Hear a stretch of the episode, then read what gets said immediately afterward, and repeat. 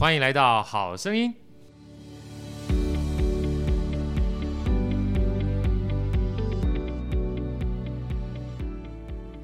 大家好，我是好趣的好哥，非常开心跟大家在好声音相见。来，在跑哥旁边呢，是我们美主持人 Elsa。大家好，我是 Elsa。呃，这个又到了新年新气象的时候了哈，在新年新气象的时候呢，我们常常会请到一些贵宾哈，来跟我们做一些人生的分享。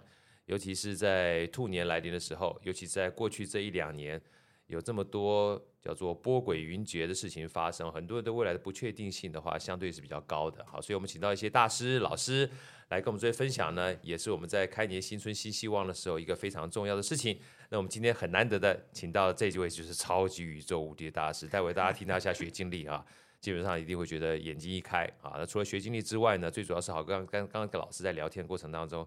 我觉得最重要的关键是很亲切、很亲民，而且对很多事情呢非常有的有叫做学习的好奇心。我觉得这个也是我们面对不确定事情的时候非常重要的态度啊，不畏惧、不恐惧，但是也不惧怕去接近它。让我们最热掌声欢迎孙密老师，孙密老师好，好哥 Elsa 以及各位听众大家好。好，老师，嗯、这个我刚刚讲了半天哈，这个大家一定很好奇哈，就是你的学经历到底多厉害哈。因为这真是厉害到无以复加啊，因为我们讲说 过奖了，真的台，我说我说我是台大的，我都都都都有点这个不好意思，我说对，我都跟你讲台大，因为我是台湾长大的，也是老师是真的一路从台大到所有最高学府啊，到哈佛，所以老师你们跟我分享一下，后来包含在待的公司里面，除了这个微软啦，还在麦肯锡都是一流的公司，那现在目前还在台大担任教授的工作，所以一路走过来的话。我相信，就是就老师的学经历而言的话，就是别人心目中的学霸。但最重要的关键是，老师你是非常喜欢学习的啊，所以这个也是我想今天呃借由老师的这个口中来跟我们分享一下，面对不确定的过程当中，怎么样的学习啊，能够既领导自己，也能够领导他人。我觉得这个基本上是一个很重要的一个概念。老师，们跟我分享一下好不好？就是在你的求学历程跟过程当中哈。呃，学习这件事情，还有就是包含学经历这件事情，你都是在 top one 的过程里面是怎么样一路这样子走过来的，或学习方式有没有跟别人不一样的地方，好不好？好。其实你讲学霸真的是不敢当啊，真的是学霸了。当然，这个我我最近这个刚过了这个大学毕业三十周年，还有我们这个高中毕业三十五周年的聚会。是，其实我发现我同学里面才真的学霸非常多，学霸都跟学霸在一块儿嘛。所以回答你的问题，这个而且现在通常你工作超过十年以上，还要再讲你的学历的人呢、啊，我们都。觉得他是在讲当年勇，对，好汉不提当年勇。所以，所以其实，其实我当然很愿意跟大家分享我在整个从求学到工作啊，特别是在工作以后，还有这几年，其实这十年我是投入在教育学习的领域，是从儿童的教育到青年的教育到成人的教育。对，所以这一点可以等一下是我们今天可以多谈谈一点，真的非常重要。嗯，所以老师您事实上您是哈佛嘛，对不对？哈，哈佛这两个字其实。呃，先不要讲学霸不学霸了，因为这距离非常遥远。但很重要的关键，其实你是在台湾长大，是在台湾学习，在台湾当完兵之后才出去的。是，所以其实您不是那个大家一般眼中所谓的 A B C 啊、嗯、啊，然后是在台湾受教育。所以在整个受教育过程当中，能不能分享一下，您认为在我们现在目前大家的教育体制，为什么这样说呢？很多人都说，哎呀，台湾教育体制不好啊，但是各种不同的教育体制。真到最后学习的还是自己，是啊，可以找到自己的学习方法。你会怎么样给？就是在台湾这样的体制之下受教育，然后你后来到了美国最高的学府、最高的殿堂，这样的一个过程哈，你会怎么样的一个分享跟建议，好不好？是，是。其实台湾的教育，包括我这十几年的投入跟观察，对，它有优点。好，我们的同学都很有纪律，呀，呃，学习的纪律，好，考试这个。身经百战，对，哦，对不对？有这个题目来，我就有应对的方式。那这个其实是一个优点，对。但是大家也知道这个缺点是什么，就是他比较在一个框架底下学习，所以我们的学生有时候在这个创意的思考，或者是一些比较 critical 的 thinking。会比较弱一点.那这一点很多人出去留学的时候就会开始会就会碰到这方面的挑战，对，哦，比如说你到学校到国外去念书，就要要做 project 跟老师讨论问题，课堂提出问题讨论的时候，你比较一开始不容易跟人家融入。是。那大家，那你这种辩论的这种能力跟表达的能力，还有深入思考问题后面本质，就是没有标准答案这件事情。对。一开始对很多台湾来的学生都是挑战。对。对。但是我发现，只要你过了这个坎，啊，我跟大家分享，其实我在哈佛商学院两年的时间。是是我自己非常蜕变，我自己自己认为是一个很蜕变的一个过程。我们那时候一个班级八十个学生，这个来自各地都是非常优秀，呃，而且除了优秀以外，很 aggressive。你知道 aggressive 就是说这个很爱表现，很爱表达意见。这个商学院的学生嘛，这个不落人后。那我们台湾来的学生语言能力又差，就像您刚刚讲的，这个英文不是我的母语，母语对，对，所以第一年其实是非常的痛苦。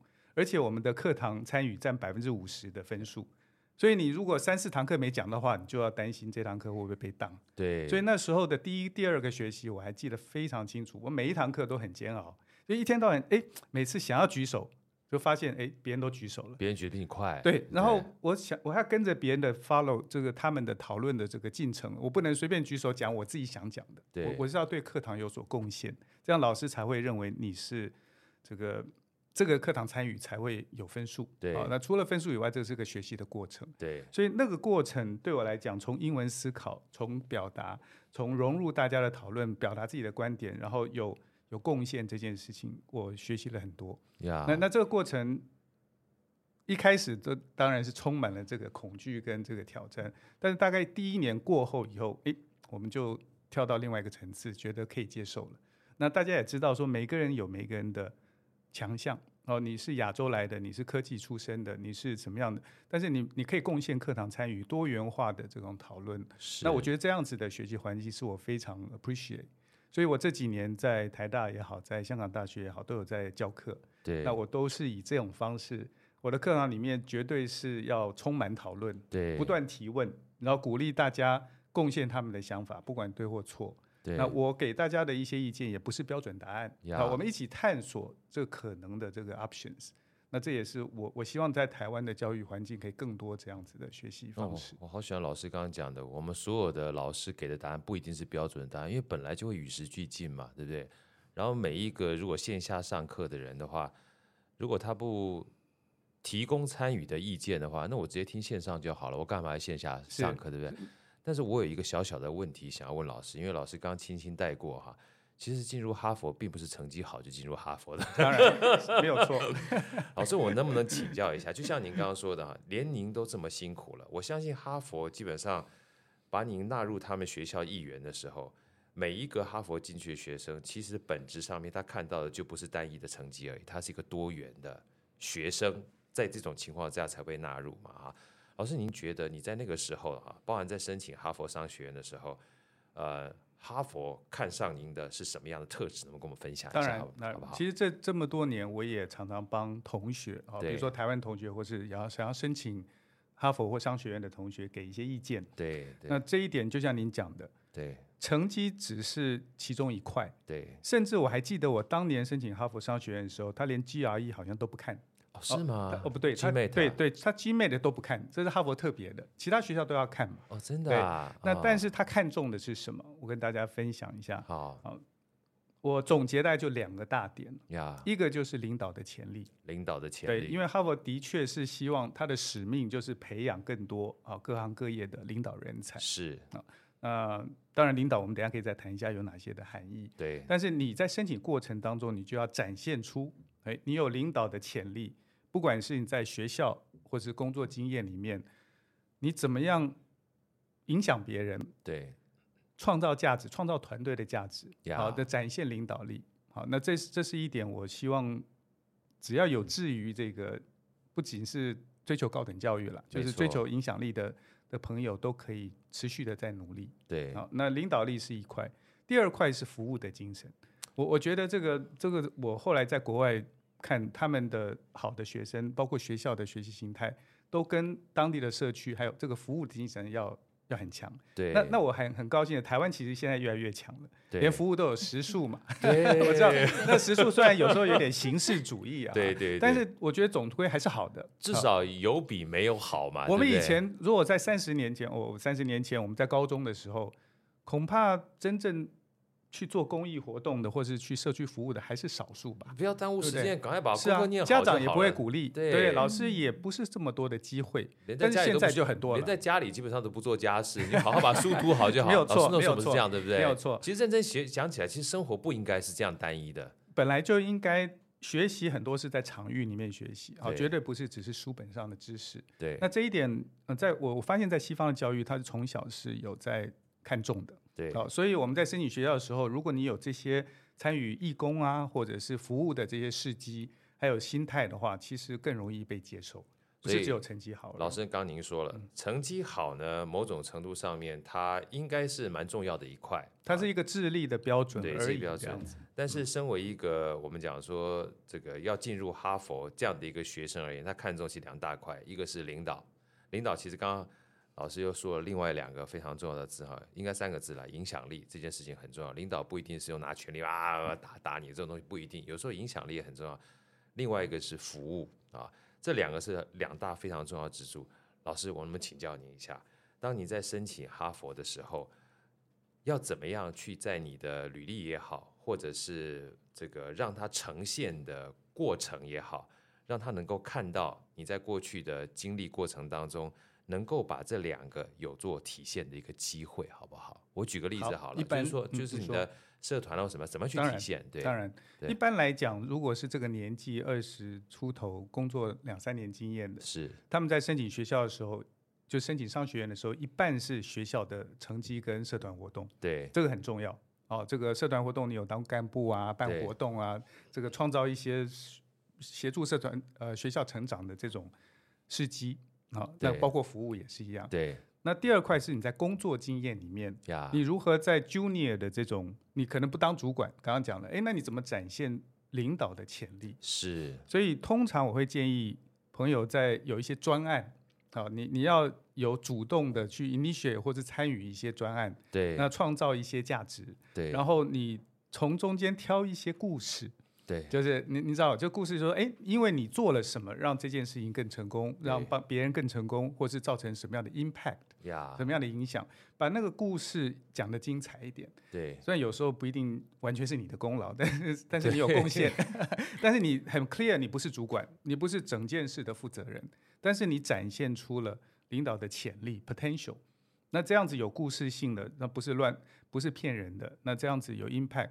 事实上在申请过程的前一年开始，我都建议他们开始有这种 mindset，就是您知道我意思啊？就是说你在学在在工工作的时候，很多人是工作的时候申请嘛，对，那你就可以争取一些这种机会，没错。啊，你展现出内部外部，比如说帮客户解决问题，帮公司解决问题，带动某些团队的，或是有一些流程改造、产品设计等等都可以，对，就是你的那个那个 initiative，我们叫 initiative 就是动力，对，对，你可以。启动或是领导或是促进一些呃好的价值创造的话，那这个都可以写成领导的故事。真的，其实老师刚刚在讲的过程当中，我就想到另外一本书，它中文名称叫《给予》，好，我记得好像英文名字叫 “Give and Take” 的样子。嗯、他就说，世上人可能分三类，一个叫给予者，一个叫剥夺者，一个叫自私者嘛。自私者的话，基本上价值交换嘛。那剥夺者可能专门占别人便宜的。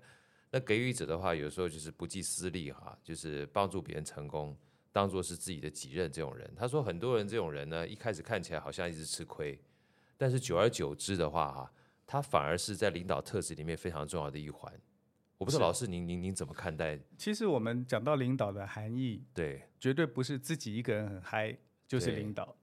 你的领导没有 follower 就不会有 leader。哦，这句话好重要啊。这个你在组织里面，你不一定是个 official 的主管，刚刚提到的，对。但是如果别人愿意 follow 你的。建议你的行动，那你就是一个 leader。Yeah. 那我们如何把自己这个能力展这个训练出来，或是展现出来.那这个牵牵涉到一些个性跟一些能力。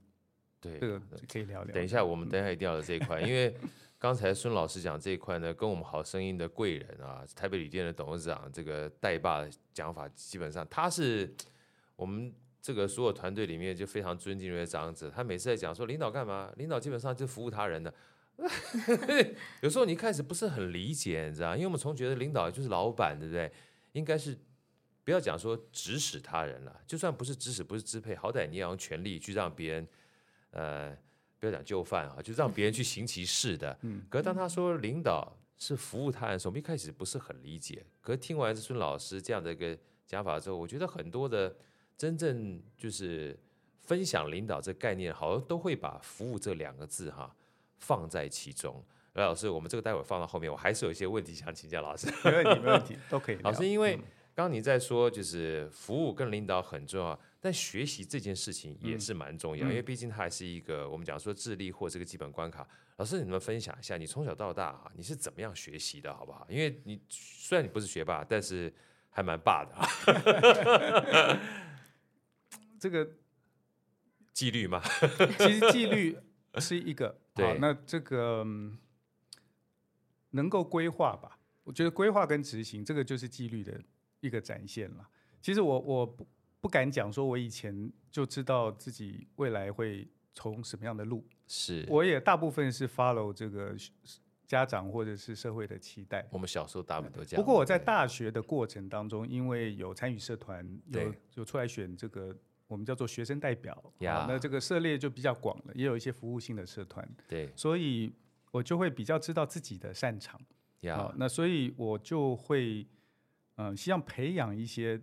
我未来想要走的道路的一些经验跟能力是那那其中一个，您刚刚讲的学习啊，我觉得就是学习怎么怎么学习，这一点也是我现在在大学里面希望可以帮助同学的，就是你知道学习怎么学习这件事情越来越重要啊，对，这个超级重要。老师，你们跟我简单分享一下，因为光学习怎么学习这件事情啊，很多人可能就听不太懂。是。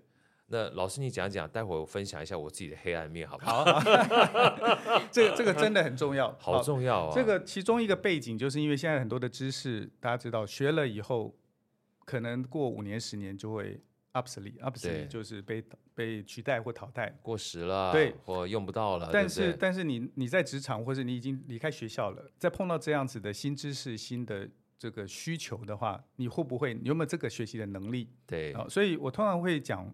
有两个，一个是心态，一个是能力。心态就是终身学习的心态，没错。然后也要这个，你要有一个成长型思维。您大概大概很多人都很多教育专家都在谈成长型思维，对，我觉得非常的重要。就你要自己觉得说，我 always 需要学习，没有止境的。对，那我到了七十岁、八十岁，我可能都还要有这个成长型的心态，我才会。一方面不是说学了就会赚钱。就会有一些这个商业价值，但是重点要是要让自己提升，自己不断的与时俱进。对，好，这个是心态。很多同学离开学校，就可能就没有学习的心态，对，就不学了，觉得我已经在学校学完了，我干嘛还学？尤其是以前填鸭式的教育，累死了。对，对很多人离开学校都都不看书了。对，好，那我想这个天下杂志一一一直在鼓励大家这个不断学习，这是好事。所以我们在学校能不能就把这个学习心态先建立起来，是个终身学习的态度，还有成长型的思维。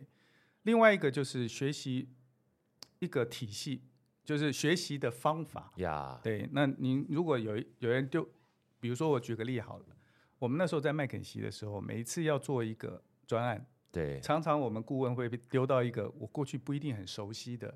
这个产业没错，或者这个问题，我们不是所有问题的专家，没错。可是我们要敢让客户觉得我们是专家，所以通常在前两个礼拜，我们就要大量的去有方法的去学习这个产业的最重要的关键知识。是，好，那通常有两个方法，一个是你会找到好的 source，呀，呃，我我这个是回回回过头来就是说，同我们希望我们的朋友同学都学习一怎么样找到好的 source，没错，好好的 source 包括了。这个好的媒体啊，好的报道啊，好的专家人才，嗯嗯，对，这是第一个，就是你要用最最有效率的方式去把一个陌生的问题或是一个领域，先把基本对的知识把它先收集起来。对，好，那第二个就是如何解决问题。呀，就是说你了解了一些关键因素以后，你不是只是了解。你你要创造价值的时候，你要针对问题能够解决，没错。所以解决问题，你大概知道麦肯锡有非常强的这种方法论，对，好，有多的 framework 也好，方法论也好，这也是我觉得在学校或者大家可以自己在加强的。对，这个解决问题，特别是解决陌生问题的能力。是，所以说这些东西其实学习怎么学习本身呢，是学无止境的啊。这个我就开玩笑讲说，像我自己就好了，我一直觉得读书是很重要的学习。啊！但是我读书后来才发现，我读书很慢。啊，读书很慢。我怎么发现？我是因为那时候二零一五年要骑脚踏车，每天早上骑上阳明山，你知道吗？嗯、每天早上骑阳明山，晚早上六四四五点起来，乌漆嘛黑很害怕，所以我就要听着那个那个喜马拉雅，是啊，听着喜马拉雅，其实让他陪我，让我自己比较不会害怕。然后一不小心我就听到那个罗振宇的逻辑思维，现在得到也是一个非常推荐的。对，然后我那时候是第一次听到他，然后听到觉得惊为天人，因为那时候是讲五分五十分钟的课嘛，我才发觉上山听一听一堂，下山听一堂，然后骑了一百天之后，我就听了两百多堂课，然后我才发觉我听完之后我就记的能力哈，比我看书的能力快很多，然后我就发现这件事情对我而言很有趣。然后我就开始喜欢用听的方式去学习了。后来我自己在我的文章里面稍微总结了一下，我说找到自己舒服的方式学习，这是第一件很重要的关键。啊，第二个呢，学着学着要有趣。这呼应一下老师刚刚讲的，很多人我们这出了社会不学，是因为我所有过去的学习经验都觉得好痛苦，都是被压迫的，是吧？是啊，所以老师，我们能请教一下。您您是一开始在整个求学过程当中就觉得学习很有趣的吗？记忆里应该也不是吧？也不是吗？对，你这样讲，我就觉得我心心安多了。我以前都好痛苦啊。我我们也不是天才，或是也不是，当然好奇心或是这个纪律，刚刚讲的是比较强一点。好，但是我我是鼓励现在的，就您刚刚讲的学习动机。对，其实这这件事情是我们一直在研究的，从从小学到大学。呀，对，等下可以看到。老师的角色，其实我觉得其中一个很重要的就是把同学的学习动机把它提高。学习动机，学习动机，这个太重要。是是是，绝对不是灌输知识，你要让他愿意学。您刚刚讲的有趣，然后他愿意花时间，他愿意知道有什么 benefit，对，他那他就会学习动机就会强。呀，那那这一点，我我相信也是我们现在很多老师在努力的。对啊，所以。像我们跟天下合作的这一段时间，不管是天下杂志啊，或天下学习啊，每次在聊的过程当中，我们包括上次的关键沟通力也在聊嘛，嗯、就是这件事情要沟通要学习，首先要激发他的学习的动机，这件事情啊，我觉得是很重要的。老师，我能不能请教你一下？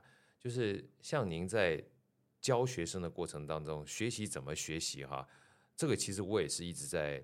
探讨的，我我我我先先问你的时候，我就请问 Elsa，你你小时候觉得学习是很有趣的事情吗？蛮痛苦的。你这样讲，豪哥就觉得心安多了。我有一段时间，因为觉得自己不想学习，老师我跟你这个忏悔一下，我们讲黑暗面呢。我曾经在高中考上大学的第一天放榜的时候，跑到我新竹中学的那个那个叫就是就是大大堂那个地方，告诉我看着我的榜单说，从今天开始我不要再学了。我给我自己下了一个这样的叫做誓言，然后那天我说我要记住这一天，因为有时候有时候很有趣，我一辈子会有一些特殊的时间点我会记住。我告诉我自己不要再学了，然后我真的就被当了，就是这个这个在我心目中留下这么深刻的印象。后来等我在年年岁渐长之后，我就发觉是因为跟我们过去学习所带给我们的体验哈，那种学习动机它是有点违背的。就是学习是为了分数，而分数是痛苦的过程。所以老师，你能不能跟我们分享，就是假设在这样的环境里面，呃，要怎么有一些鼓励或者是方法，让我们不管是家长也好，或小孩也好，针对怎么学习到学习哈，可以有一点点自己去带动自己自我动机的方法，好不好？好，其实我我过去有好几年是在做中小学的这个数位教育，啊、其实其实我我特别。要鼓励或者是要赞扬一下我们台湾的这个中小学教育，特别是小学教育。小学教育，小学教育，我觉得其实老师的教学的模式跟这个，因为现在幼小班了嘛，然后老师也比较年轻了，那教学的这个工具也好，模式也好，越来越丰富了。对，所以其实小学生得到了很多很好的观念，包括他们阅读也好，环保意识也好，等等都很好。那我觉得老师第一个要根据不同的学生，我认为。要有一些不同的对待啊，好，就是有些学生，您刚刚讲的，有些学生在某种学习的模式底下，他可以展现出他的成绩或是自信，对，那你就多鼓励他。是，但有些人就不会啊，那这个讲了半天数学，他就是做不出来。对，可是你是不是用别的方式来启发他？那或者是某一些科目的老师，有些就特别的厉害。对，哦，他在讲生物或者讲地理或者历史，他就会用更生动的方式吸引学生进入这个某一些学习的情境。对，那我觉得老师都要有这个，希望有这个能力跟这个心心态，不是为了升学或是分数而已。当然分升学分数可能是外在的压力，可是更重要的就是调动学生的学习动机。对，那那根据不同的状况，他要做一点调整。这个这这这这这句话太重要，调动学生的学习动机。因为这个又突然让我想到一件事情，就是我常常在看这些，呃，不好意思讲偶像剧啊，或者是历历史剧啊，不要讲偶像剧，历史剧的时候，我就想，如果我以前的历史啊，都能够拍成像这样历史剧一样。虽然里面有些爱恨情仇，但是很让我觉得想要去看的话，是啊，我历史就不会这么痛苦的学习啦。现现在很多的历史的教材哦，有有的还会跟动画、啊、跟这个结合这个结合。对，那我我们以前考的历史就是问答题啊，这个填充题，填充题问答题不多，对，是非填，就是有标准答案那种。对，而现在越来越多是要去思考的，一个开放性的。哎，我给你这个条件，在这个历史的环境里面会产生什么样的状况？然后大家来讨论。其实这个也让学生会更有兴趣来参与，因为每个人会提出他的观点。那老师的角色就是要去去启，就是引导他们，然后去融合、启发，然后给他一些好的观念就好了。对，而不是强迫他一定要去记忆某一些这个以后都查得到的东西。这样对，以后都查得到的东西，那干嘛还要教你呢？你自己会查就好了。啊、但如果你有兴趣的话，你自然就会去查。是，所以其实老师刚刚讲了，就是。调动学生的学习动机很重要，对不对？嗯、对。如果呃，Elsa 你喜欢什么？你有什么喜欢看什么剧吗？我最近看完《芈月传》。《芈月传》对不对？好好看哦。你看，你光讲就是好哥想讲的。我看了，我之前看《庆余年》也是觉得哇塞，那如果说每一个人就是背唐诗能够背得这么顺遂，而且有这样 show off 的机会的话，那我就去背啦，对不对？记得了。你就很开心。所以说剧其实有的时候它也是一种。教学的模式啊，我我我只是这样自己觉得了。那现在目前很多这个科普在讲 YouTube 的话，也是调动我们的学习动机嘛。那如果他自己喜欢学习的话，你就不用去逼他学习了。更何况我很喜欢老师刚刚那个概念，就是呃很多东西其实它是角度跟观点，它不一定是标准答案，因为它会与时俱进。所以让他们如果可以有自己的角度跟观点的话，某种程度上面。他可能就会觉得，嗯，这件事情蛮有趣的，因为有各种不同的多样性跟多元性。然后接下来回来的话，我就要来再请教老师一个非常重要的事情了。因为其实我们先不要讲说我们能不能进哈佛了哈，但是能跟呃来自于哈佛老师学习的话，也是 也是难能可贵的经验。更何况老师还在麦肯锡。啊，在 Microsoft 待过，我记得我那时候在淡马锡的时候，将近五年的时间，我们合作的就是麦肯锡。嗯，啊，说实话，那五年里面我们学到非常多，甚至麦肯锡他还帮我们做了非常多的 training，内部的 training，让我们这些主管们有些逻辑思考的能力啊，不管说那时候金字塔原理啊，或逻辑思考的这种各种不同的方法和工具，那最主要还包含老师刚刚讲的心态的问题啊，所以那时候我就说，心态对了，工具如虎添翼。心态错的话，工具形同虚设。所以心态这件事情本身非常重要，这也是调动学习动机这件事情非常重要关键。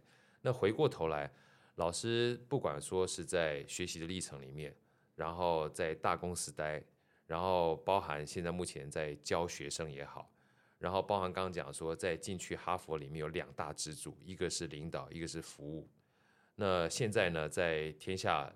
学习里面，我知道老师开一堂领导的课程，嗯，啊，这样领导课程里面，我自己很认真稍微看了一下，我觉得非常吸引人啊。那老师能不能跟我们分享一下，就领导这两个字啊，这领导这两个字，对你而言的话，你会怎么样来跟大家分享它的真正的含义，跟它真正的做法，好不好？好，嗯。我们可以想一想，这个我们期待我们的总统，或者是我们期待我们公司的老板，或者你期待你的主管，对，如何展现领导的能力或特质？呀，对，那当然这个不同层层次或不同的领域会有不同的这个要求哈。是，那我也在台大有一个领导学生里面有开课，好，虽然我主要是教团队的协作，是，但也是培养他们成为未来的领导者。没错，所以尝试回答您的问题就是。我觉得领导有两个很重要，事实上我我分了四个了。如果要讲很多的话，我大概会讲四个方面，我很快的带过。老师您慢慢带没关系，我们最喜欢慢慢带，因为这样会给我们所有的听众基本上非常大的价值。但是我们也会跟天下讲，我们不会完全剧透这课程的内容，是让大家一定要去买，因为我常讲说。能够买到的课程跟书本是全天下最便宜的事情，因为你才会让作者愿意持续不断把他人生的精髓给付出给你，对不对？老师同意吧？对不对？对对对对。我想我在这边分享也不是只有这个天下的课程，对，就是我先讲整个的领导的含义，然后我再讲一下，我觉得在职场里面。所有的人都可以展现怎么样的领导，这样好不好？好的，好的，太赚到了，赚到了，好声音都赚到了，哎，没有没有，这是我个人的这个整理还有见解，这样子。我觉得领导我自己分成四个大的象限，对，一个是呃我们的这个心，就是领领导者要有这个同理心，同理心要有怜怜悯心，我们叫 compassion，对，compassion，对对，那同理心这个非常重要，对，然后就是让。让大家觉得跟你是在在一起，比较亲近的，对对，你不是个高高在上的，这样你会替人家着想的。好，这是第一个。那第二个，当然他的智力，好，他的远见，好，大部分人都说，领导者就是要可以看到一个别人看不到的愿景，或是你可以描述一个很清楚的愿景，然后大家愿意相信你，才会跟着你走。没错。啊，那这个需要一定程度的呃视野，对，还有的智力，还有你的这个经验。所以，所以这个学经历还蛮重要的，蛮重要的，对对对，对。那第三，其实有时候会把它放在第一个，就是我觉得品格啊，品格，这个这个我们在很多领导者，这是长期要看的，就是我们叫 integrity，integrity，哦，这个这一位领导者，你能不能信任他？对。他虽然现在看起来很聪明，看起来很很热情，可是他的品格到底好不好？对。会不会哪一天这个狐狸尾巴就露出来？没错。所以这个需要被检验的。对。所以他的品格好不好？这个我觉得格还有他的风格，还有他的格调，这个是我第三个，我觉得我们需要去去看重的，而且是长期的。没错，没错。那最后一个是我觉得是行，就是我期待一个好的领导者，特别在职场或者在企业里面，他是可以去执行的。哦，执行。他不是只有。如果只是说讲个愿景，好，那个顾问也可以讲愿景。对。但是领导者是要自己牢了了起，对，把袖子卷起来，对，然后坚持下去。然后不管是创业者也好，或是带动什么数业转型，这个都是痛苦的过程。没错。如果你自己不跳下去，以身作则，你你如何期待你其他的这个部署或是其他的同仁一起下来？对。所以执行的能力，还有这个这个坚毅力，也是我认为领导者很重要的。所以这个这四个是我大概涵盖，当然你要四个都满分也不容易啊。对。啊，但是都可以被检验。对。那我们是期待大家有志成为领导者的，你不一定是要成为真正刚刚讲的 official 的老板，但是你如果展现这四个方面的特质，那我相信你会很多的 follower，你会有很多人愿意跟你一起去完成一些你们想要完成的一些任务或者是梦想。哎，真的哎，其实光讲这四个。好像就有 cover 有没有有，有没有没有没有 cover 到的？我觉得很很棒，因为第一个我这样讲好了，如果我希望老板的话，他至少同理心这件事情，就是觉得哎，对不对？不要我想什么，他基本上都不鸟我。你 你希望他关心你，对不对？对呀、啊。你希望他不会这个弃你而去，对不对？对呀、啊，就跟兄弟一样嘛。嗯、有时候兄弟为什么他叫我做事情，他就不是我老板，我也愿意去做。是。对不对？因为港饼了呀，是，对不对？那至于说他说的事情，我愿意去做。其实第二个跟第三个某种程度上也是在一起。他如果叫我抢银行，我可能不会抢银行，那个品格有问题，对不对？但他如果叫我做一件事情，我觉得很对的话，可能某种程度上面，我觉得他的判断可能比我稍微好一点。他也是种智力，所以像这三个的话，我觉得就还还还还还蛮重要的。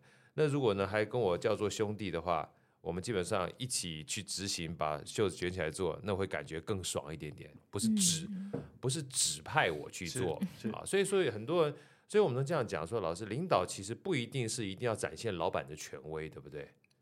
现在越来越是，是吗？以前的领导，老实讲，尤其是东方人了，对，其实西方人也有了，但是东方人特别的这个这个父权或是权威式的领导是比较盛行的。呀，啊，过去也是因为，如果我们传到制造业。这个强调这个军事化管理，哦、军事化管理，那，那这样子是有它的必要性。对，但是我们也知道现在这个时代不一样了，好，我们的产业更多元了，所以你纯粹的这种军事化管理越来越不行，又有新的世代，又有新的商业模式，新的这个变化。所以现在等一下也会提到这种数位转型，或者是这种组织变革、文化变革这件事情，也是一直在给东方企业的挑战，特别是。那我们能不能再多请问老师一下？嗯、就像老师刚刚讲的，呃，可能传统的领导一般认知的话，一定不能说高压，但是好像比较是有所谓的层级嘛，哈。所以层级的话，就我叫你做，你就得干。没错，在某种程度上面追求效率跟追求纪录。我不知道 Elsa，你会不会觉得老板好像就是他叫我做，我一定要做的感觉？你会有这样感觉吗？会耶，会嘛？哈，就很像老师说要。读什么书，我就要赶快去读，这样。有道理。我觉得老师好像跟老板差不多。对。那我们家里基本上爸爸妈妈好像老板那样，很多都是从爸爸妈妈这个学来的这样子。是啊，嗯、其实某种程度上在家里面也是有层级的嘛。不过现在越来越多开明的父母了。对。对，就像我刚刚提到，其实现在很多的年轻父母都不会把自己的强压下去。对，没有错。我觉得这是一种进步。对。所以现在的老板也是一样，现在的主管，我们也是训练他们，不能说训练，就是。提醒他们，或者是帮助他们去成为一个更包容，或者更这个可以不能说包容多元，但是更授权啊，更这个可以倾听，还有这个 coaching，就是可以辅导型的这种老板，而不是传统的给予指示或是这个高压式的老板。对，那老师，我先请问一个问题，待会我们再来看看哈，就是传统跟现在的企业之间是不是都适用？那像您刚刚这样的方式的领导的方式，包含同理心啦，然后 integrity 这个东西，我觉得就是必须的。然后光同理心这件事情，会不会让我们觉得说，哎呀，所以这种领导的话，好像就比较没有这么有效率啊？我们讲说有时候啊，我叫你做就好，关同同理心的同理心，对，就是我说了就算，对不对？合理的是呃训练，不合理的是磨练啊，这当当兵了哈。就是这样的，如果说有这样的这种 comment 的话，你怎么看待我们刚才讲的这四个所谓的领导力，而不是领导这件事情？是，是因为通常讲领导力的话，呃，可能就不一定是在领导的位阶了啊。但是如果是领导的话，我们讲说在大陆，我们讲领导就是老板嘛，啊啊，就是高官嘛，哈。其实他不管说什么，就官大学问大，说的都算，还同什么同什么理心，对不对？我同理。呃，但不一定要跟你同心，对不对？你要同我的理，同我的心，啊，不一定要我同你的理，同你的心。所以，老师你怎么看待？就是我刚这样的一个问题，就是身为一个这样子的领导力的人的话，会不会让效率变得比较差？这个其实就要就刚好刚好讲到刚刚讲的我们的第二大块，在职场里面的领导力的定义是对这个我们在帮助企业，我这几年帮了蛮多企业做数位转型，呃的一些规划。好，那从策略规划到一些系统流程的改造，其实最难的，而且我认我们认为最重要的，其实是组织文化的变变变革。变革，对。对，那组织文化变革，尤其是从刚刚讲的东方的制造的比较，我们叫 command and control，就是比较这个控制型的对管理文化，怎么转变成比较扁平、比较授权、比较让大家自主。然后这个可以有创业精神，可以有更敏捷的这种数位转型的目标。对，那您大概有听过这种，这就是组织未来组织的这种形态。对，其实一个观念就是大，我们叫大规模的领导力。对，你要把领导力不是只有维持在中高阶主管，你要把它散到所有的层级，甚至第一线的人员，包括末梢神经，是就跟我们大脑要控制我们的脚趾头，他们都要有领导力。对，领导什么呢？包括领导自己，就自主管理、自主做决策，yeah. 然后他们也可以把自己当做从老板的心态去做事。所以，这个组织如果有大规模的领导力，你就有很多的领导人才在很多地方创造价值。Yeah. 你不会所有事情都上到上面来做，就像您刚刚讲，会变得非常没有效率。对对，所以这个是一个很大的转变。很多企业开始在认知到这些这件事情的重要性。那其中。特别是知识，你要知识工作者或者知识这个创造者的公司，就是比如说软体公司、服务公司，或者不是传统的制造公司，越来越觉得这件事情重要。没错，对我们海尔进来的这个高这个大学硕士班的学生都是专业人才，对，每个人都有很多的这个观点、能力、专业知识。可是进到一个组织里面，如果不让他发挥，那发挥他的领导力、发挥他的创意的话，那这个是一个非常大的浪费。真的，他也他也没办法在这边创造价值。对，所以所以我我们在帮企业，第一个就是你能不能把领导力这件事情散布到组织的很多层级，而且越到第一线越好。呀好，那那这样子，同样他们也要有一个叫 accountability，对，一个当当责的，责，对对，这个也是我们课程提到的，就是他们每一个人自己也要觉得我是一个领导者，我会对我的工作、我的组织、我的团队、我的客户负责。对那这件事情负责不是只有我本职工作的负责，我可能还要多做一点。呀，我要有一些价值取向，我要有一些这个我们叫 end to end 的这个了解，或是创造价值的能力。那这件事情就是现代，我觉得数位时代每一个人都可以去培养。哇，老师你是讲的，包含把刚才的学习跟领导都讲在一块儿了。我自己刚刚体会到两句话，就是如果要学习好的话啊，就要调动每一个人的学习动机。那如果领导好的话，就调动每一个人的领导动机，他就变自主领导嘛，对不对？如果你都自主领导的话，我就不需要领导你了。尤其在末梢神经里面的每个第一线，我怎么可能一天到晚从第一线要事事都去回报到最高的老板呢？哇，那太没有效率了。所以反而这种所谓就是呃，应该不能讲完全授权，就是让每一个人都愿意去调动自己去领导自己，然后做决策的这种所谓敏捷式的管理模式的话，反而是有效率的。这个是一个很重要的目标。呀好，那我再补充一下，这需要有两个条件，是，一个就是高层愿意授权，对，你你刚刚讲的授权，或者是我们叫赋能 empower。好呀，对，你要有权力放下放，也要给他有能力，也要培养他，不并不是就东西就丢给你，你来负责，不是这样。所以这有一些过程，还有一些方法。是，第二个就是从刚刚讲的被接收这一端，他自己要有培养一个我们叫 owner owners mindset 对 mindset，好，包括创业家精神也好，或者是这个主人翁的心态，对然后 accountability，他觉得我对这件事情是有承诺的，对，哎，我我对对这个责任是有承诺的。那我们需要培养每一个前端的人有这样子的能心态跟能力，对，那他可以自主的解决问题的能力也包括在这里面。没错，所以这两个条件都要去想办法去促成或培养的话，那这个组织就有机会去培养大规模的人才，这个领导人才。真的，我记得我曾经看过一本书，那时候翻翻翻，光看他这个书名哈，就看着有点不爽，叫做《海底捞你学不会》。太好了，海底捞就是他的这个这个授权文化是是是很有名的。因为我我我我是看这本书有点不爽的是，这本书叫做《海底捞你学不会》，然后你还买他的书，他就告诉你学不会，但是你还是要拼命去买它，还是想要学，还是想要学。他其实他不是说你学不，他当然一方面是标题党啦，二方面的话就是告诉你说没这么容易，是但是没这么容易，但你做到之后，你就会让你跟别人不一样。相对而言的话，你的就是竞争力也好，或者是跟别人不一样的这种方式，也会让你在呃独树一格的情况下竞争变得比较容易。所以前面的不容易会让你比较后面比较容易，但前面如果全部追求效率化的话，把别人都视为齐头式平等，反而像老师你刚刚说的。在未来的领导的过程当中，不见得是一个竞争力的好处，对不对？当然，每个产业它面或者每个公司面对的这个挑战不一样哈。对。那您刚刚讲的海底捞是一个很有名，而且我觉得相当不错的一个文化是的的深刻文化的案例。呀。它的确是授权给它的前端的员工有很多的权利。是。那最重要是要服务客人，对，让客人有宾至如归，然后有各种各样的创意。这个这件事情绝对不是老板每天在想的，而是第一线的员工每天在想的事情。真的，那这个很难得。那那那后面配套的当然还有一些股份啊，还有一些升迁啊，还有一些奖励，这些还有一些人才的筛选，这个都是文化建立的一环。对，其实我听到老师刚刚这样讲完，比如说一个是海底捞哈，另外在我脑中想的就是，像以前我们讲说公司里面要听命于老板。啊，就以前叫领导嘛，哈、嗯，那现在目前领导力，我刚听了老师这样的话，某种程度上面，可能他听命的不见是老板，老板，而是听命于对公司会好的事情。是的，那对公司会好的事情呢，可能很多就是员工的买单嘛，不，不是员工，客户的买单，客户的买单。嗯、所以那时候我听到另外一个呃的故事，就是那个微信红包 Elsa，你有听过吗？微信微信红包听过哈，发红包就是发红包嘛。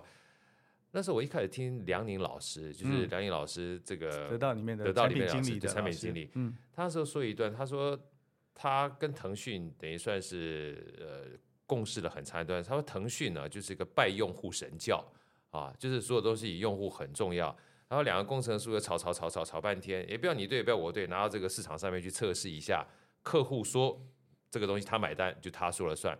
来包含我们一直以为说微信红包那时候不是微支付的一场逆袭吗？是，大家都以为是老板的 idea idea，就不是，是嗯是工程师的 idea，是是不是？是是真的是这样子是吗？是 button up 的这样子，是 button up，是而且是他们觉得很好玩，自己做了一个小程序，然后玩玩丢出去之后，反而让大家都去加入微信的微支付，才去玩微信的红包。是这个腾讯是一个客户非常重视用户体验的是公司吗，对，就是产品导向，这是用户体验，这也是很多企业，即使你不是做 to C 的，你也要有这种客户体验的这个概念，非常重要。呀，啊。那因为最后付单买单的是客户嘛，是。对对，你里面再怎么炒，就像您讲的，最后你有个客户价值，才是决定你这个事业能不能继续顺利发展的关键。呀，哦，所以很多大企业为什么后来都会变得比较臃肿、比较这个缓慢，就是因为刚刚讲的，它的层级的架构让上面做决策的人离市场太远。对，所以我们现在希望把它更敏捷的，都是把这个扁平化，然后把一线同仁的这个能力跟决策的能力提升，然后因为他们才能收收到最接近这个市场客户的这个讯息，还有一些反回馈的意见。哇，这我们今天这堂好声音，这个价值实在太非凡了。然后，对对，对于企业经营企业的人来讲，可能会有帮助。这样，我觉得经营个人也是有帮助哎，因为就像老师刚刚讲的，这个领导力这件事情，其实不仅是调动他人，更是调动自己。有的时候连我们自己领导自己都很痛苦，早上起床就起不来，对不对？怎么样让自己有兴趣能够起床，是去做到自己喜欢的事情？我觉得本身的话，先不要讲对别人好不好，对自个儿也很好啊。所以，那我们接下来就想问老师这堂课，老师你不用完全那个 剧透没关系啊，因为这堂课其实当初听天下学习在分享的时候，我就很想来邀请老师来跟我们做分享这堂课程啊，嗯因为毕竟领导这件事情，我觉得它不是只有针对自己而已。也是针对所有的团队。事实上，这个团队有的时候也不见得说是你自己的团队，只要跟你有相关接触，像我们自己家人的话，也是一个团队嘛。是哈，让自己好，让周遭人好，基本上大家都好，我觉得才是我们领导想要达到的目标。是啊，老师，能不能跟我分享一下这一堂课程啊？你在跟天下学习合作的过程当中啊？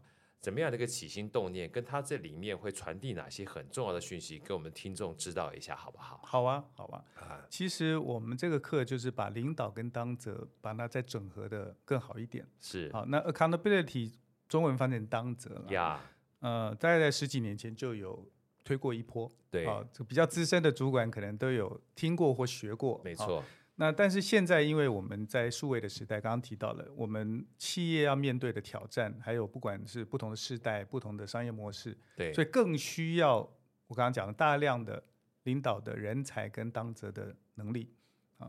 所以我们在思考这个课程，从个人来讲，如何找到你的更清楚的定位跟价值。呀，好，不管在你的团队里面、你的组织里面，甚至刚刚讲在你的生涯里面，你不是只是为了这一刻来工作，呀，你是培养你自己对于创造价值的这个心态跟能力。对，好，那这件事情你换工作了，可能你还是持续的在做。没错好，，所以我们这次很高兴推出这个 To C，也就是所有的个人如果想要呃强化自己的定位跟价值，可以来学学看。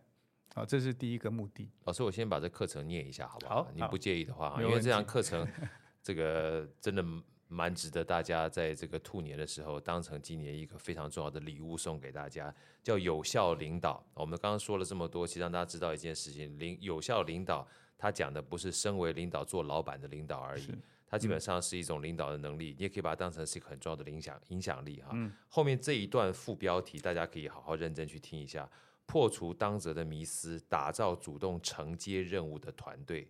破除当责的迷思，打造主动承接任务团队。我想，所有的不管是老板也好，或个人也好，大家都希望做事情是为了自己，自己愿意承担，自己愿意做，去调动自己的这个思维模式，远比别人叫我们做会来的 爽很多。是啊，所以说，我觉得这个有效领导的话。呃，大家把它当成自己的礼物。来，我们接下来继谢谢续，老师谢谢跟我们分享一下所以，。所以个人层次是第一个，好，就是每一个人要自己先检视，好，是你自己这个有没有每天上班这个动力在哪里呀啊？你的价值创造有没有被看见对啊？如何可以更被看见呀啊？那这个可以有一些学习啊，甚至包括从心态到能力都有一些这个我们有一些建议。对，第二个层次就是您刚刚提到团队呀，其实我们现在不只是个人工作者嘛，几乎所有的这个创造价值都是靠团队。是好，那你如何在你的团队里面，即使你不是主管，或者你是带一个团队的，打造一个当责的团队？对，这也很有趣，因为你这个牵涉到跟人家协作、互相的信任。这个这个，万一有问题的时候不掉球，对，那怎么样有一个团队的当责？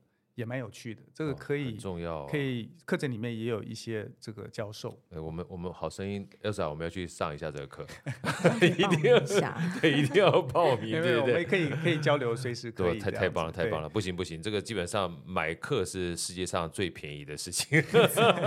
对，对老师，那那再来，如果当组织变得比较大一点了，对，好，那我们就提到的是文化，对啊，就是说这个当责的文化如何在组织里面建立？那我特别的。希望是交给高阶主管或是老板，他们不，你不管公司多大，大公司有大公司的治理方式，这个中小企业也有，但是你要打造当责者这个文化，其实也是有蛮多角度的。没错，啊，所以我们这个时候领导力的发展就更重要，因为你扮演的角色不是只有个人，也不是只有团队，你是个组织的角度。呀，那所以我也会从文化的角度提供一些建议。啊，那从这个。呃，你的工作环境啊，你的这个信任关系啊，你的这个，当然这个激励制度这些都都会受到影响。对呀呀。然后而且能持续，哎，不是说你今天给了奖励，大家因为奖励才做。对。那它那它是环环相扣的，从你的管理管理文化到这个激励制度都都都要到位。对。那你就有机会去打造一个持续面对竞争未来的挑战。还可以成长的一个企业，yeah. 所以我在这个课里面也加入一些像创业精神这件事情，yeah. 这点我我有机会可以多多讲讲，因为我过去十几年也自己创业过，对，然后也辅导过很多的团队，是，那我也很鼓励大企业把创业精神注入到企业文化里面，没错，好，那你大家知道创业精神里面有一些含义，对，那如果创业精神某一些含义注入到个人当责跟团队的当责文化的话，你以后。面对陌生的这个新的问题，或者面对这个刚刚讲的外来的竞争挑战，你就可以去进化，对对不对？不是说哎，我只有过去做得好，我我未来不会变革呀。那那这种当责还不够啊，不是只有把你现在工作做好，而是可以因应未来的变化。没错，那那你这个创业精神跟一些 thinking 的这个模式也要改变，这样子。呀，嗯，尤其我们讲过去不等于未来。呃，过去是大数据，那很重要啊、嗯。那除非未来的话跟过去很类似，要不然如果未来基本上有非常多的诡谲多变的情况的话，其实当责的话，你也要面对未来关关难过关关过，愿意去接受挑战，这是一个基本的心态，就是你不怵，你不怕，对不对，对才行？要不然你怕的话，遇到就退缩的话，他妈的后面的事都跟你怕，那就完了。创业创业精神里面有一有一条就是就是不怕失败，对对，要有实验的精神，对对那。老板也要有这个容错的雅量那这个这个公司的组织里面文化才会有创不断的创新出现这样子。对，嗯、尤其老师刚刚说了文化这件事情的话，一个很重要的要素就是它是要时间的。对，你不要说求速成，对不对？那我说我我们也不是一天就长成这个样子，我们也是花了好多年。没有错，而且最难改的就是老板，这个这真的是我我们这个老板或是第一层级的高阶主管，因为文化。当初就是他们塑造的，对，所以他们如果自己不改变，有决心，而且持续至少一年、两年、三年，才会到另外一个文化。这个的确是不容易的一个旅程。啊，刚刚讲这段，我突然想到前两天我收到我们一个好朋友就发老人图了，不是，这边发老人图，发早安图了，好发早安图，下面又发了一堆文字啊，他说。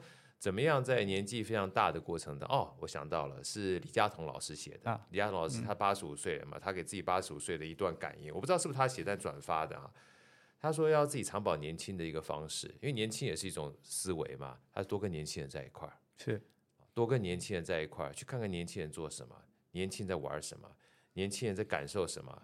那文化也是一种，就是传承嘛，对不对？是的。如果说你一直活在。嗯，就是你的那个文化的话，那坦白讲，你就没有办法接受年轻时代的文化，所以接受也是一种领导。老师可以这么说吗？当然，这个我们在讲跨文化、跨世代，是这个这个也是数位时代的一个特色。对，好，那跨地域就不用讲了。你对这个跨世代光光是这件事情就值得很多这个老一辈的主管要去改变。呀，对他他发现年轻人越来越难带，你不能只是抱怨或者只是把旧的这个思维要强加强加在身上。对，对你互相之间要去建立一个刚刚讲比较深刻的同理心，然后要尊重，但是同时也希望找到一个协调吧，就是。大家互相之间的理解，然后共同的目标，可是找到一个比较可以，嗯，共同接受的模式。对，然后两个都要改变。我我认为主管可能改变的要比年轻人更多一些。对，因为他过去的经验会比较框住他的行为模式。我们常讲说，我们的行为模式其实大部分都不是靠显意识，都靠潜意识嘛。那你看年纪比较大的话，显显而易见，他的显意识的累积是比较深厚的。当然，当然，所以我刚刚讲，我们领导力的变革，其实我花更多时间是在中高阶主管上面。是吗？对，哇，这个看起来我们不能只请老师来一次，只是不知道天下学习愿不愿意让我们多多要请老师来啊？真的，真的，我觉得老师这样讲完之后，我觉得这个领导的课程，光不要讲其他的哈，就是让我们自己可以有一些改变。我觉得这件事情启发就很大。因为其实我们很多的行为模式跟思维模式都是依照我们过去的经验在往前走的。那在这里面又有一个很重要的关键，就是今天老师其实讲两大块，一个是怎么去调动自己的学习意愿，嗯，或学习底层的一个激励啊。然后接下来的话，领导也是一样，领导其实不是领导他人，是调动别人，他愿意去自我领导的这件事情本身就很重要啊。那说到这边的话，我知道这个天下学习有好康啊，要跟我们分享一下，因为。其实这堂课程呢，我想是非常具有价值课程。但除此之外，现在目前如果报名的话，啊，报名的话，老师我知道天下还准备了非常棒的书啊，有三本会当成是这段时间报名的抽奖的幸运得主。而且这本书呢，呃，我我先请老师把这书名跟我们分享一下好吗？还有作者。好。好，这个我也很高兴，这个天下有帮这位作者出书，yeah. 他的名字叫做推倒高墙。推倒高墙，那英文名字叫 Think Outside the Building。Yeah. 好，那这个这本书的作者是这个罗莎贝斯摩斯肯特. 比较长一点，Rosabeth Moss Kanter。他刚好是我在哈佛商学院的一位老师，对，非常是一个这个都是哈字辈的组织变革的大师，真的非常非常是一个女士哈，这个非常大师。我还记得我在他们家度过感恩节，哦，所以我我非常尊敬他，我也很高兴天下愿意把这个机会这个提供给我们的读者或者是我们的这个学员，相得益彰啊。这个在学习领导的过程当中。我觉得就像老师刚一开始说的，推倒高墙。我光看这个书名哈，我也希望有机会的话，能够这个看看是不是能有机会。我把副标也讲一下，大家会更有这个推倒高墙。您可以去 search 哈，它的副标是哈佛进阶领导力课程，跳脱体制，跨域协作，打造解决复杂问题、发挥变革影响力的路径。好，那这个当然听起来蛮硬的，但是我相信它里面应该是很故事导向的。嗯、但光听我老师这样讲完之后，我就觉得这本书跟老师的课很搭，还蛮搭的。啊，很搭。其实跳脱框架这件事情哈，本身就是个领导与时俱进需要具备的。在听老师刚刚讲的过程当中，就是领导力这件事情跟我们传统领导是不一样的。你要与时俱进的话，你就必须要认可，在环境变化的过程当中，所有的人他也是不一样的。是。人既然是不一样，你就不能用原来的模式去针对不同的人，啊，这个我觉得是老师讲当责当责，然后调动每一个人的领导意愿一个非常重要的关键。在在我我也我要念一下这本书啊，因为念一下这本书之后，我才有这个叫做参与感。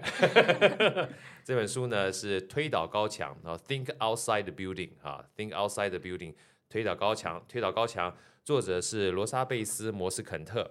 罗莎贝斯摩斯肯特，那最重要，他跟我们今天来的老师呢，这两位孙老师都是哈佛帮的哈，这个哈哈字辈的，他真的是老师也是大师，老师大师。那我再讲一下这个课程啊，是哈佛进阶领导力课程，跳脱体制，跨越协作，打造解决复杂问题，发挥变革影响路径，跟我们老师孙老师的这个呃领导课程基本上是相得益彰的，也非常感谢天下在这个时间点呢，把这三本就是这本书呢。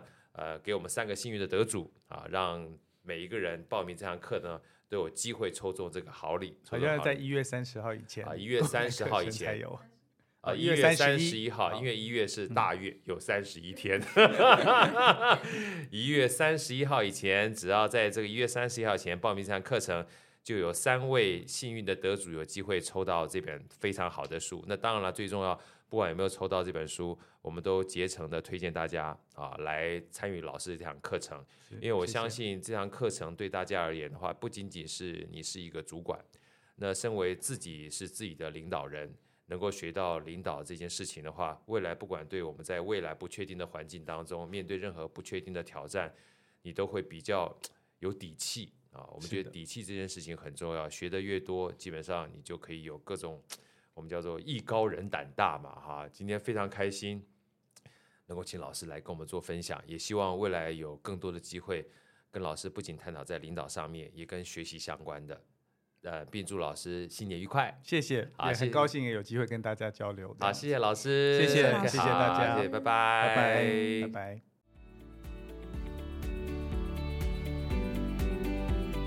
好声音，我们下一集再见。